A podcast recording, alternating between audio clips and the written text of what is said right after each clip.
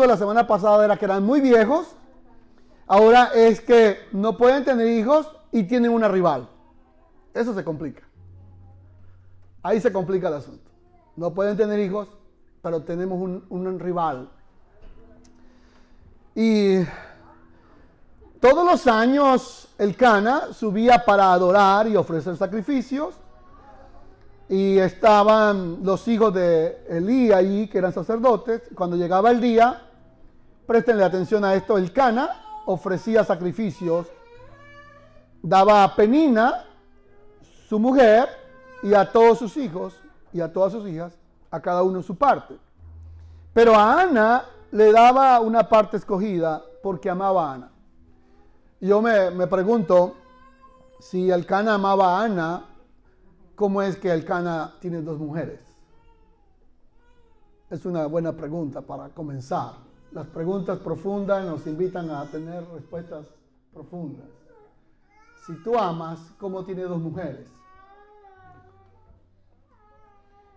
En fin, pareciera que amar aquí tiene que ver con que te doy algo. Si te doy lo que tú necesitas, entonces puedo vivir contigo, aunque no te esté dando lo que realmente necesitas. O lo explico de otra manera. Si yo te doy lo que yo creo que tú necesitas, puedo vivir contigo, aunque no te esté dando lo que realmente tú necesitas. Eso pasa en los padres también. Los padres creen que cuando le dan a sus hijos lo que ellos creen que ellos necesitan, creen que lo están haciendo todo perfecto, pero no es necesariamente lo que ellos necesitan. Hay una gran diferencia entre lo que yo creo que los hijos necesitan y lo que realmente ellos necesitan. Así que ustedes están viendo que esta familia está complicada. Ana no podía tener hijos. Y aquí viene un poco más el problema más maximizado. Dice, su rival, por favor vayan subrayando las palabras, la rival la irritaba, la enojaba y la entristecía. No está fácil, ¿verdad? Ahora ya ustedes están pensando que yo voy a hablar de las rivales de las mujeres, pero se están equivocados. O del rival que son los hombres y estamos equivocados. Hay otro tipo de rivalidad con la que usted frecuentemente lucha, que no es una mujer y no es un hombre. Entonces, lo tremendo es que así hacía cada año cuando subía a la casa de Jehová, la irritaba, por lo cual Ana lloraba y no comía.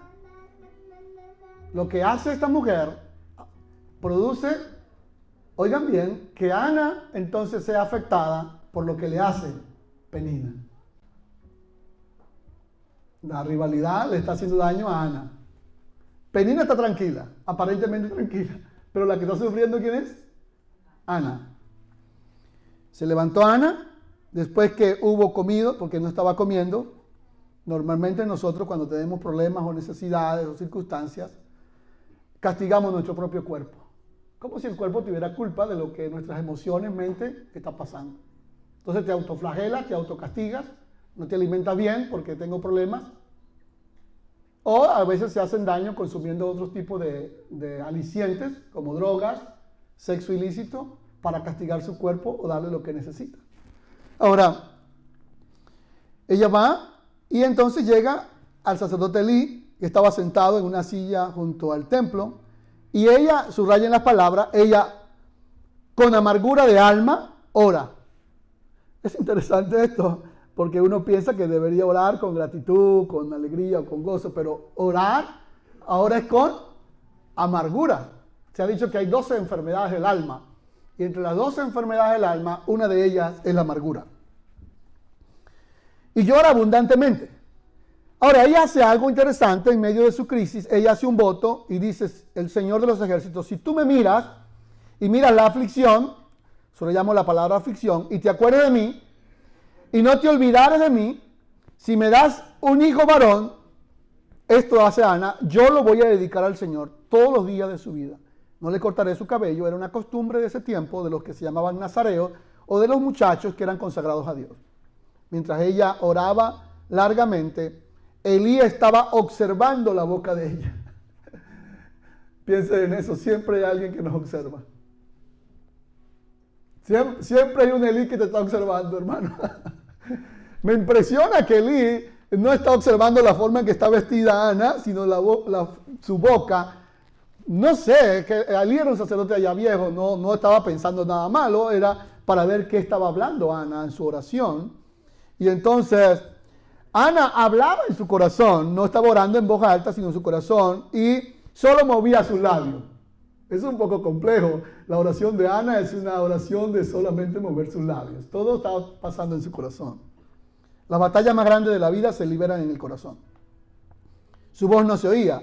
Entonces Elí dice, esta mujer está borracha, está ebria. Normalmente las personas que nos observan a veces no siempre acertan o aciertan en los juicios que te hacen a ti. Si te ven triste, dicen, ¿qué le estará pasando a ese muchacho? Lo veo muy triste, decaído. Y te hacen un juicio por lo que ven. De manera que estamos entendiendo un poco la historia. Entonces él le dijo, basta ya. ¿Hasta cuándo estarás borracha? ¿Hasta cuándo estás ebria? ¿Cómo se puede sentir una persona que está con un matrimonio no muy bien? Su esposo tiene un amante y no puedo tener hijos.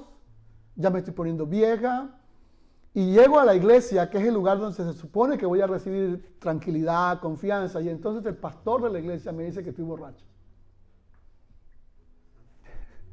¿Qué le parece? Es como dicen en algún país de ustedes y el mío, es como para, como para matarlo. Entonces Elí, ella le dice, no, señor mío, es una mujer muy respetuosa, no fue grosera, yo soy una mujer atribulada de espíritu y aquí agrega un elemento nuevo. Ya dijimos que tenía amargura en el alma, pero ahora pasa a un nivel más profundo. Dice, estoy atribulada en mi espíritu. No he bebido vino, ni sidra, sino que he derramado mi alma delante del Señor. No tengas a tu sierva por una mujer impía, porque por la magnitud de mis congojas, congojas es una palabra para describir la suma de todos los conflictos emocionales juntos. amargura, aflicción. Y ella dijo, y ella dijo, perdón, él le dijo, ven paz. Y el Dios de Israel te conceda la petición de tu corazón.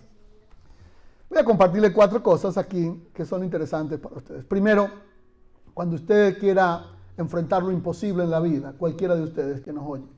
Esto es lo primero que le recomiendo hoy. Número uno, escúchelo por favor. Identifique tus rivales Identifique tus, rival, tus rivales en la vida y enfréntelos. Identifique tus rivales, agréguele ahí, en la vida y enfréntelos. Puede ser que tu rival sea el tiempo, eh, excesivo cansancio, algún vicio, alguna relación no correcta, alguna práctica en su vida juvenil, que le está dañando, se está haciendo daño a sí mismo. La soledad. Muchos rivales. Eh, descubra cuáles son tus rivales y enfréntelos.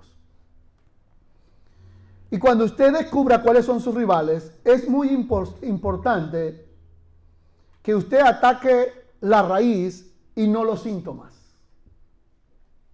Ataque la raíz de su vida personal y no los síntomas.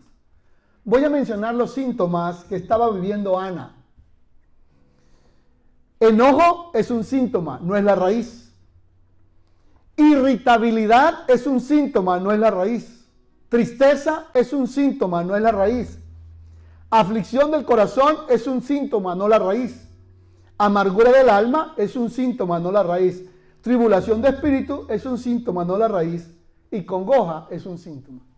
Lo que tú ves en las personas son síntomas, pero la raíz está mucho más profunda. Así que juzgar a las personas por las expresiones emocionales, corporales que vemos es muy apresurado. De manera que Ana está bregando con un problema más de fondo, pero lo expresa a través del enojo, lo expresa a través de ser irritable, se pone brava muy rápido, está triste por mucho tiempo, su corazón está afligido, tiene amargura en el alma, su espíritu está atribulado y le trae una congoja permanente a un estado emocional de Ana que está en su máxima expresión de punto de quiebre. Entonces, ¿cuál es la raíz? ¿Cuál es la raíz? Realmente, ¿cuál es la raíz de lo que le está pasando a Ana? Porque si atacamos la tristeza, atacamos la irritabilidad, le decimos, pero tú por qué te enojas tanto, mi amor? ¿Por qué peleas tanto? Puede ser que le trates el síntoma, pero si no ataca la raíz, todos los días va a amanecer de muy mal carácter esa señora o ese señor. Insoportable. Hay una raíz más profunda. La raíz más profunda de Ana es que ella necesita ser aceptada y amada correctamente. Amén. Tomamos aire y respiramos. Lo que cambia la vida de una persona y lo transforma es el amor genuino y auténtico. Ana está expresando a través de estos síntomas la carencia profunda de que ella necesita ser amada correctamente por su esposo, el Cana. Pero también aparte de eso, ella necesita comprender que el amor de Dios puede llenar ese vacío en ella. Ahora, Ana es una cristiana, puede ser común como nosotros los cristianos hoy día, que, pueda, que frecuentemos algún lugar cristiano, pero no hemos descubierto el valor del amor de Dios que suple todas nuestras carencias y necesidades. Entonces, ella necesita sentirse amada y aceptada por su esposo totalmente y por Dios. La aceptación hace que usted, escriban esto por favor, como ustedes escriben todo en su mente, escríbanlo allí. La aceptación no es resignación. Cuando usted se resigna a alguna condición en su vida, puede ser que la condición no cambie. En cambio, la aceptación te da la paz y la confianza para transformar tu condición. Usted dice, yo siempre voy a estar resignado, siempre voy así, me resigno. No, no te resignes. Acepte. Yo le digo a las personas que llegan a este país, una de las claves al llegar acá es la aceptación. Acepte que estás en un nuevo país, acepte nuevas culturas, nuevos hermanos, nuevo trabajo, acepte nuevos amigos, nuevo idioma, acepte la iglesia, acepte sus pastores, acepte sus amigos, no compare, nunca compare. Y usted verá como su proceso de transformación es más rápido y usted sale rápido de cualquiera sea, cualquiera sea su crisis, su cambio, cualquiera sea. Acepte y cambias, rápido. Yo he encontrado personas que llevan 10 años, 15 años acá y todavía están comparando la medicina de allá con la de acá, la gente de allá con la de acá. Nunca salen de comparar y nunca, nunca salen de allí. No van a prosperar porque no han aceptado y se demoran mucho tiempo. Ahora, préstele su atención a esto. Dile al que está a su lado, préstele atención. No te duermas. Había una oportunidad, una señora que vino con su esposo a la iglesia, no fue a esta iglesia, pero pasó en una iglesia y entonces el señor estaba durmiendo, estaba así cabeceando y llamaba cada nada al pastor así. Entonces el pastor le dice, señora, despierta a su esposo, por favor. Y él le dijo, pastor, despiértelo usted que fue el que lo durmió. Yo no quisiera de esta mañana dormirlos a ustedes con mi prédica. No, no, no para nada. Ahora, miren esto un poco más profundo el enfoque con que usted mira a las personas en la vida es muy importante. Oigan esto. Hay por lo menos cinco enfoques en este estudio que estamos haciendo de cómo se ve la vida. ¿Cuál es el enfoque de Ana ante una crisis? Llorar. Ana piensa que llorando su condición cambia. Ese es un tipo de focus, como Ana quiere resolver su problema. Si yo lloro, mi esposo va a cambiar. Si yo lloro, mi papá me va a dar lo que yo quiero. Si yo lloro, el jefe me va a aumentar el salario. Si yo lloro, es un enfoque erróneo de Ana. Ana, todo su focus está en llorar. ¿Cuál es el enfoque de Penina? Que Dios nos libre de todas las peninas. Le hablo a los muchachos jóvenes cuando vea para una chica que está así medio extraña, véala con cojo de penina. Tú eres. Está buscándome así como para algo medio extraño. Oh, chao penina, see you later. Penina, cuidado con las peninas, muchachos. Son peligrosas, decía un viejito en mi país, son peligrosas. Y también hay peninos. Hay peninos como tipo caninos más bien. El enfoque de penina es irritar. Cuando usted entienda esto y yo lo entienda, vamos a entender mejor a la gente. Hay personas que salen a la calle todos los días con el enfoque de penina. Salen listos para irritarte. Te cruzan en el semáforo, te pasan por acá, te, mm, te tratan mal. Vienen listos para irritarte. Su función es que tú te irrites. Salieron ese día a la calle con el único propósito de hacer irritar a alguien y le tocó por suerte a usted ese día. No caigas en la trampa. Recuerda esta prédica. Ese es el enfoque de quién? De Penina. ¿Cuál es el enfoque ah, del Cana, el esposo? Trabajador. Ah, qué hombrazo ese. Trabajaba duro, ¿eh? ¿Cuál es el enfoque del, Cana? Ignorar. El Cana piensa que si yo ignoro los problemas se van a resolver solos. No, si yo ignoro que tenemos deuda y no pagamos, eso se, en cualquier momento lo pagaremos, pastor.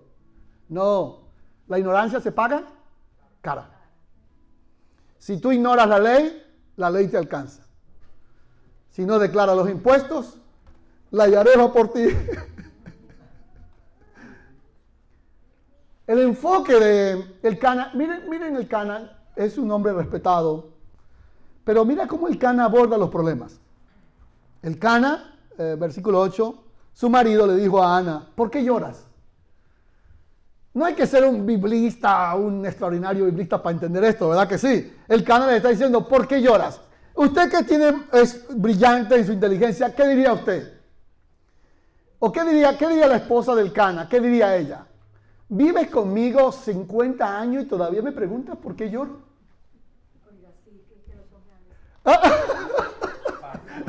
No. No, no, está, está, bien, está bien, está bien, está bien. No, no, A veces dice la pastora Olga, es que así, a veces los hombres no sé dónde tienen la cabeza. No, pero a veces pasa con las mujeres. A veces la mujer, el hombre está cabizbajo, está decaído, está afligido y ella pregunta, viniendo de otro planeta, diciéndolo, ¿y usted qué le pasa? ¿Qué le está pasando? Seguramente ella está en su mundo, no sé, en su teléfono, en su cosa. Y dice, ¿qué está pasando? Está desconectada. Esto habla de desconexión. El Cana está desconectada, desconectado de su esposa. El Cana no sabe por qué su esposa llora.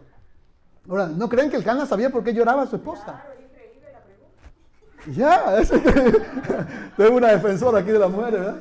Es increíble la pregunta que está haciendo el Cana. ¿Por qué lloras? Oh, entonces ella diría, oh, como dicen los, nuestros hermanos hispanos aquí en Estados Unidos, oh my goodness. Ella, él sabe por qué llora, pero hace la pregunta para tratar de quedar bien. Pero eh, hubiese sido suficiente con que haga esa sola pregunta, pero luego hace una afirmación que la termina de, de completar. Le dice, mira cómo le dice, ¿por qué no te quedas callado el cana? Dice, le dice, hace tres preguntas. ¿por qué no comes? También se está dando cuenta que Ana lleva tiempo sin comer. ¿Qué hubiese pasado si en lugar de eso le dice, aquí las mujeres seguro van a aplaudir porque ellas son muy, uh, muy vivas, las mujeres son muy vivas. ¿Y qué tal si en lugar de eso el cana le dice, mi amor, hoy te preparé un desayuno para ti?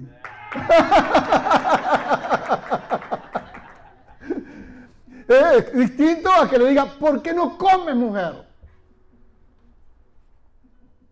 Hoy, hoy, hoy te voy a invitar a almorzar. Cambia. Eso también es válido para la esposa, al esposo. Habla, Señor, que tu siervo oye. ¿eh? También. Es válido para los chicos con sus padres. Es válido para que un hijo le diga, papá, mamá, ah, no tiene que decirle, te noto muy triste, por eso te voy a llevar a comer. No, no, no, mamá, te noto cansada, cargada. Quiero invitarte a almorzar. No, hijo, no tiene que gastar. No, mamá, yo voy a invitarte a almorzar. Papá, yo te voy a invitar hoy a almorzar. ¿Cómo se sentiría? Ahora, vamos a decirle algo a los chicos. ¿Cómo se sentiría un chico que ah, está también cansado y estresado y lo pelean en la escuela, lo pelean en el trabajo, llega a la casa y también lo pelean. Pobrecitos los muchachos. No, entonces que, que el papá le diga al hijo varón, hijo, mira, te invito a que vamos a comer. Vamos a cenar. Eso cambia la perspectiva. Amén. Podemos aplaudir al Señor, dar alabanza al Señor. Ahora, ¿cuál es el enfoque de Lee? Y yo quiero ser muy honesto con ustedes porque algunas personas dicen, bueno, la iglesia hay gente falsa, la iglesia hay gente hipócrita, la gente... Alguien dijo, bueno, cuando encuentres la iglesia perfecta no vayas para allá porque le vas a perder. sí, eso lo dijo un autor llamado Tommy Tien. Ah, ahora, ¿cuál es el enfoque de Lee, que es el líder, tu líder? La persona, el pastor, el sacerdote, el rabí, el manager. ¿El qué hace? El enfoque de él es juzgar.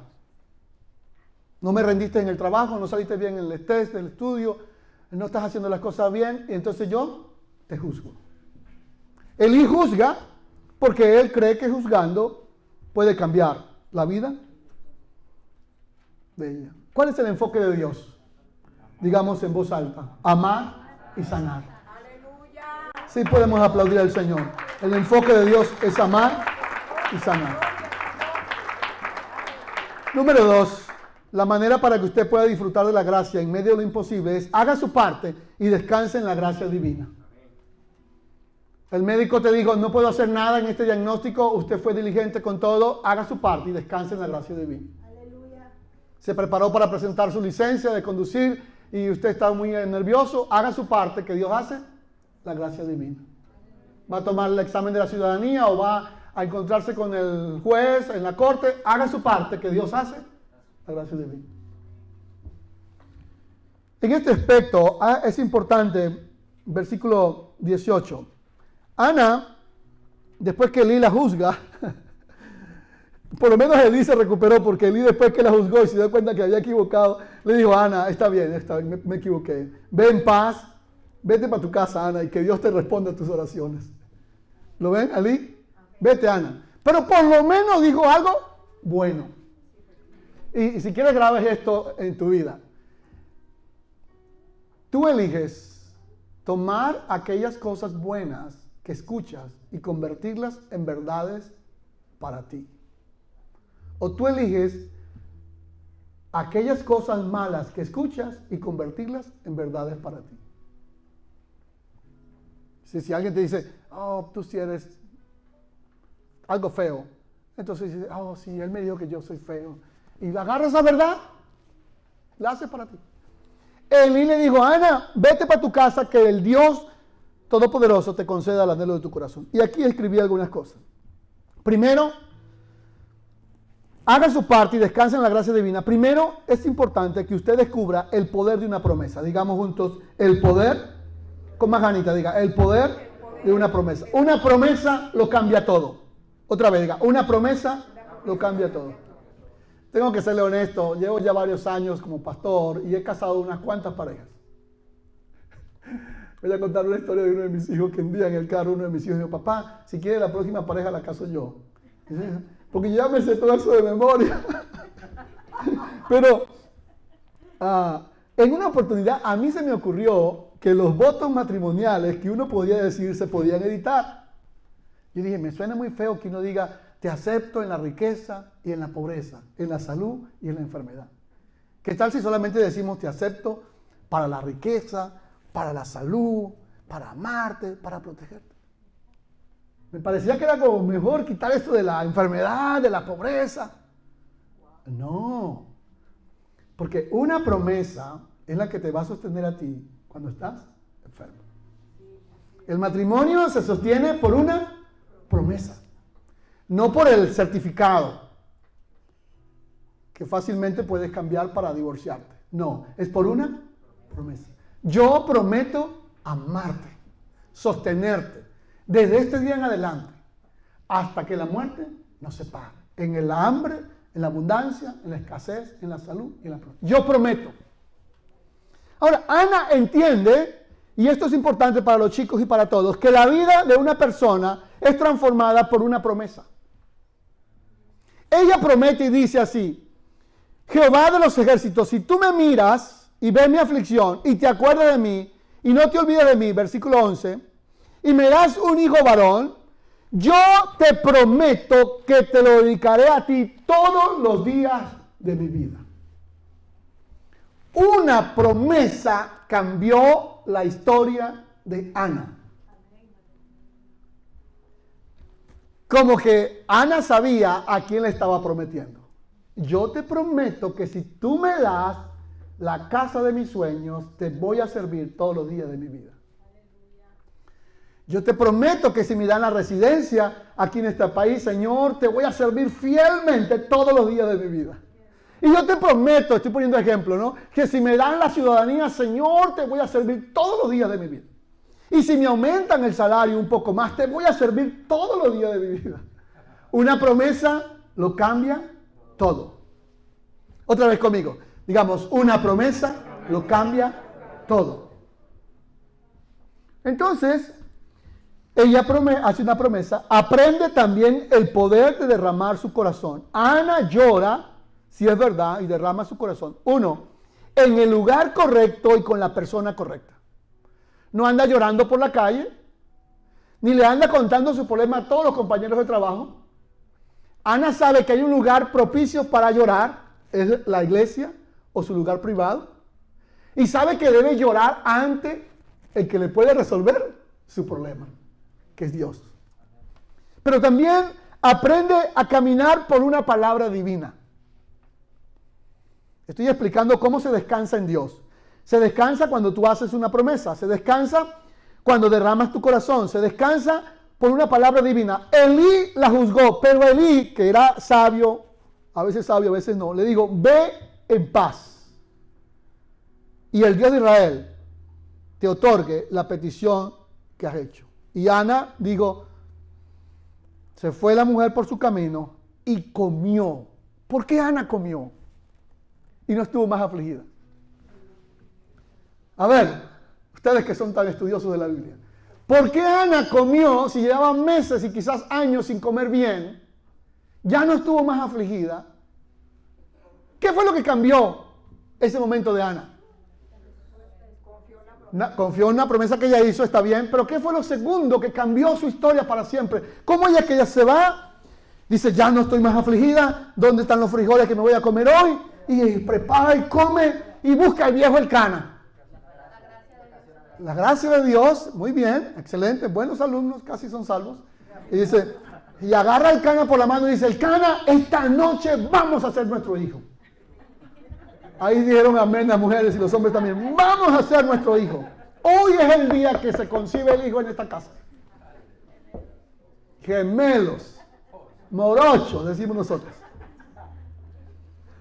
una palabra de un hombre de Dios que en el momento se equivocó, pero se ratificó y condujo una palabra certera para una mujer afligida.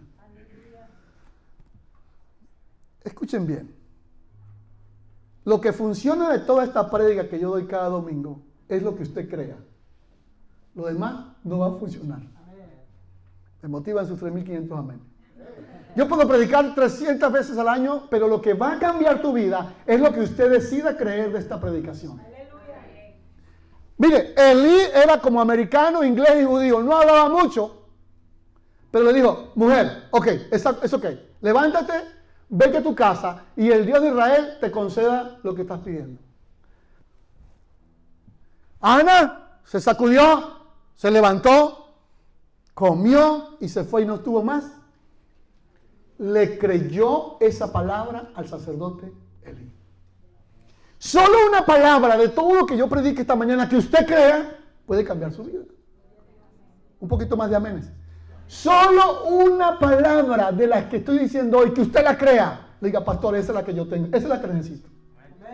Esa es la que necesito. Esa es la que necesito. Ya, ya, ok, listo. Esa es. Esa es la que necesito. Ella como que agarró esa palabra y dijo, lo creo. Lo creo. Elí me dijo, el sacerdote, el pastor me dijo que yo Que el Dios Todopoderoso de Israel me dé lo que yo le pida. Yo le pedí a Dios un hijo, lo creo, me voy tranquila. Amén, gracias Miguel, digan amén más fuerte. Se levantó por la mañana, antes se paraba tarde seguramente. Eh, volvieron y se fueron a su casa. Y el Cana, ahí sí estaba el Cana contento. El Cana se llegó a su mujer, esa palabra se llegó a su mujer, estuvieron relaciones sexuales esa noche. Y Jehová se acordó de ella. Quedó embarazada y salió ese día Samuelito. Ese día nació Samuel, digamos en voz alta. Ese día nació Samuel. Otra vez. Ese día nació Samuel. Ahora, algo lindo para ustedes, familia, que a veces estamos un poco deprimidos. Ese es bueno. nació Samuel el baterista. Este era Miguel Idora entonces. Ah. algo lindo es, las grandes bendiciones normalmente salen del buen manejo de las grandes aflicciones. Las grandes bendiciones normalmente nacen del buen manejo de las grandes aflicciones. Dios no aflige a propósito, para castigarte, aflige con un propósito en tu vida. Muy bien, repaso esto que he estado diciendo, descubre el poder de una promesa, aprenda a poder descansar, derramar su corazón, camine sobre una palabra, Pase al nivel más profundo de entrega, versículo 19. El nivel más profundo de entrega es la adoración. Aconteció que al cumplirse el tiempo, ustedes leen, le puso por nombre Samuel. Después subió el Cana a su familia para ofrecer, pero Ana no subió. Eh, después Versículo 28 dice, yo pues le dedico también a Jehová todos los días que viva este niño. Y allí adoró Ana al Señor. La adoración es el nivel más profundo de entrega. Y escriban esta que la dije el domingo pasado, pero vuelven a escribir. Siempre que usted esté viviendo en una línea de imposibilidad, crea y ponle un nombre a tu milagro. Ponle un nombre a tu milagro. Ella dijo en el versículo 20, concibió y dio a luz un hijo y le puso por nombre Samuel. ¿Por qué? Digo, porque yo se lo pedí a Dios. Amén. Cualquiera sea ese milagro que tú necesitas, pídaselo a Dios. Tercero y último por hoy. Haz de tu milagro una ofrenda memorial. Vamos a decirlo juntos. Haz de tu milagro una ofrenda memorial. Una ofrenda memorial es una ofrenda de gratitud, una ofrenda voluntaria, una ofrenda con desprendimiento. Quiero que mires esto. Y, y, esto les va a cambiar la vida a muchos de ustedes. Ojalá sea a todos. ¿Están listos para escucharlo? Bueno, estén preparados. Miren todos para acá. El Cana siempre le daba a Ana. Y Ana daba de lo que el Cana le daba. No está mal, está bien que los esposos le den a sus esposas, las bendigan económicamente. Me motiva los amén de las mujeres. Amén. Y está, bien que les ayude, aparte de su salario. Pero algo, el Cana, eh, Ana, ahora cuando su mente es transformada y su corazón es transformado, Ana dice, ahora yo voy a dar de lo que Dios me ha dado a mí y de lo que yo he conquistado, de mi esfuerzo, de lo que yo he hecho en la vida. Vean ustedes, por favor, de mi trabajo. Ya no estaré más deprimida. Ahora yo soy una persona generosa. Cuando destetó al niño, lo llevó y llevó tres becerros. buena ofrenda lleva esa mujer llevaba harina, llevaba una vasija de vino y la trajo a la casa de Jehová en Silo, y el niño era pequeño. Y matando el becerro, trajeron el niño a Elí. Y él le dijo, Señor mío, vive tu alma, yo soy aquella mujer que estaba aquí junto a ti orando a Jehová. Por este niño yo oraba, se lo pedí a Dios y él me lo dio. Amén. Amén. Ana ahora no da de lo que le dan ella da de lo que con su propio esfuerzo y trabajo ha logrado conquistar. Todos ustedes son extraordinarios, digan amén. A ver, todos ustedes son extraordinarios. Dios nos ha hecho extraordinarios. Te ha dado la capacidad, a la capacidad de crecer, de multiplicarme, de ser próspero, de ser bendecido. Mujeres, hombres y niños y jóvenes, todos ustedes. Una de las cosas que nos hace mucho daño en nuestro país es la dependencia. Y aquí en este país, gracias al Señor, aprendemos a, enfrentar la dependencia. Que los jóvenes pueden trabajar y tener su propio dinero. Pagar sus propios gastos es muy bueno eso. Ana dijo, ok, si el Cana me quiere bendecir, a mí está bien, pero yo no voy a depender más económicamente del Cana. Ahora yo voy a valorar con más esfuerzo el trabajo de ambos y voy a dar de lo que Dios me ha dado a mí. Y no voy a dar, oigan bien, no voy a dar lo que el Cana me da. De eso ahí. No, ahora yo voy a dar algo que valga la pena. ¿Y voy a dar cuánto? Tres becerros. Yo me imagino el cana mirando para todos lados y digo, ¿cuántos becerros vas a dar, Ana? Son tres el cana. No, no, mucho. No, son tres el cana y son los míos que yo he criado también. Ahora, esto es muy importante. La ofrenda más poderosa no es el dinero que tú das. No es quizás el tiempo, aunque es muy valioso. La ofrenda más poderosa que hay en la vida es tu propia vida, tu dedicación. La gente más extraordinaria en la vida y que logran el éxito en la vida son aquellas personas que son dedicadas. Ana se le hubiese podido olvidar la promesa que hizo un día, pero ella no se le olvidó jamás. Y fue ante quien le ayudó a oficiar el milagro, le dijo a Elí, aquí está este muchacho por el que lloré. Oiga pues lo que dice, verso 26, 28.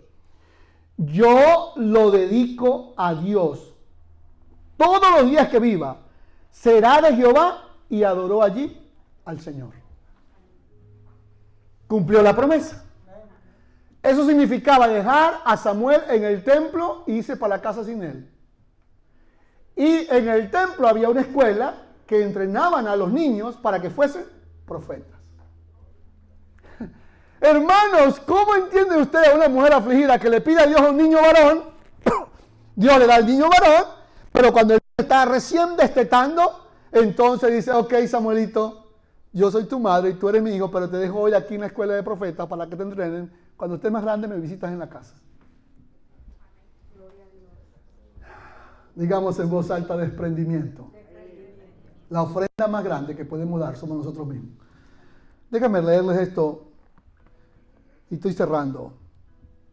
La gracia en lo imposible es el favor de Dios cuando tú no puedes hacer nada.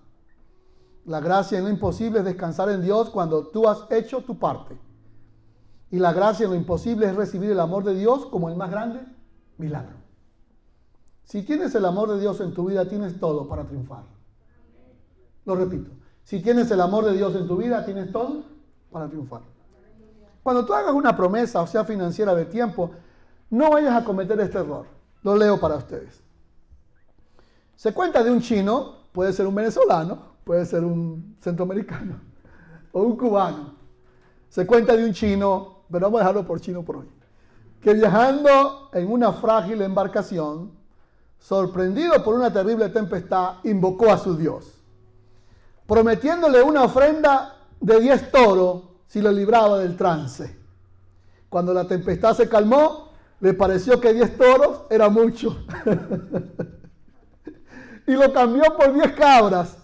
Por 10 cabras. Al desembarcar sin novedad y hallándose fuera de peligro, transformó en su propósito las cabras por 10 pollos. los 10 pollos gruesos de su corral. Al llegar a su casa, viendo tan hermosos los pollos, pensó que 10 nueces podrían también contentar a Dios. pues otros conciudadanos pobres acostumbraban a dar aquel tipo de ofrenda. Mas ocurrió que dirigiéndose al templo tuvo hambre y se comió las nueces, ofreciendo tan solamente las cáscaras vacías. Póngase de pie, por favor. Cuando tú hagas una promesa a Dios, a su esposa, a su esposo, a sus hijos, asegúrese de cumplirla completa. La mayor ofrenda no es tu dinero, eso es importante. Pero tu mayor ofrenda es tu dedicación. Lo que cambió la vida de Ana para siempre, hablaré después más de esto, fue que la oración de esta humilde mujer levantó un muchacho como los que están aquí hoy, un joven brillante, que llegó a ser el primer juez de Israel, uno de los primeros jueces de Israel, profeta, profeta de Israel, extraordinario. Gracias Señor. Hoy hemos aprendido que tu gracia nos alcanza en lo imposible. A veces estamos en circunstancias muy difíciles. Puede ser salud, conflictos matrimoniales, una economía que no se estabiliza. O puede ser, Señor, inseguridad del futuro. Hoy he aprendido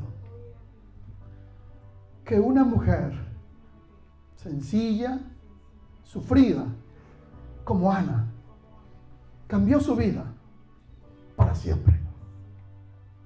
Dejó la depresión, se levantó, comió, estuvo con su esposo y dio a luz a un extraordinario hijo. Lo que cambió la vida de esta mujer, Señor, fue una promesa. Creyó en una palabra y se movió en esa dirección. Se mantuvo firme. En esta mañana, danos a nosotros esa firmeza, ese coraje, esa confianza aunque tengamos muchos rivales, el tiempo, el cansancio, la fatiga, las deudas, las redes sociales, cualquier cosa. Padre, ayúdanos a no enfocar nuestra energía en el rival, sino en el potencial que tú nos has dado.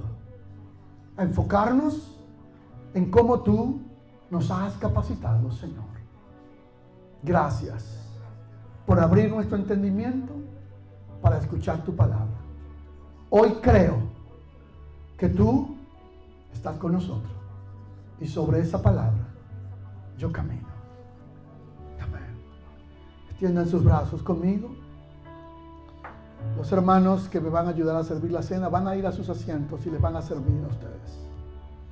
Mientras escuchamos un canto, usted va a recibir los elementos de la cena y va a recibir el pan y el vino. Escuche este canto mientras usted lo recibe. Va a tomar la copita.